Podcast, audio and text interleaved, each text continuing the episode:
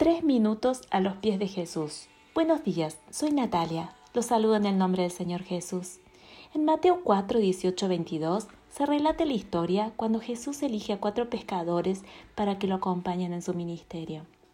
Jesús pasaba por la orilla del lago de Galilea cuando vio a dos hermanos que eran pescadores, Simón Pedro y Andrés.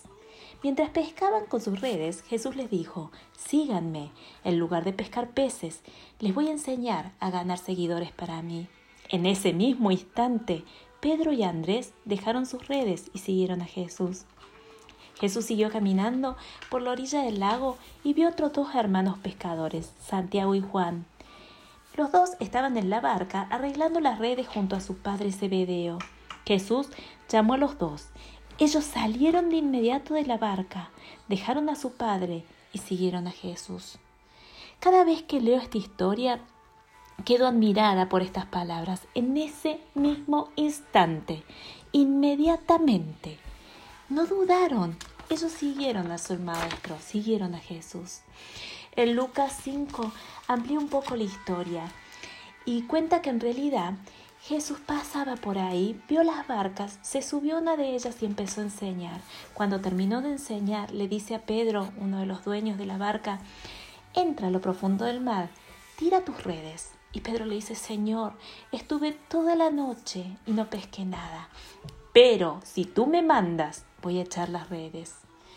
Cuenta la historia que fueron tantos los peces que las redes estaban a punto de romperse. Al ver esto, Pedro se arrodilla delante de Jesús y le dice, Señor, apártate de mí, yo soy pecador.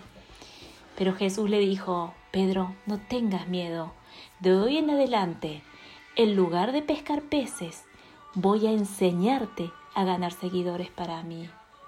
Dejaron todo y se fueron con Jesús. Es sorprendente, a mí me llena de admiración ver la fe y la entrega de estos hombres y me desafía a pensar, ¿es mi respuesta inmediata?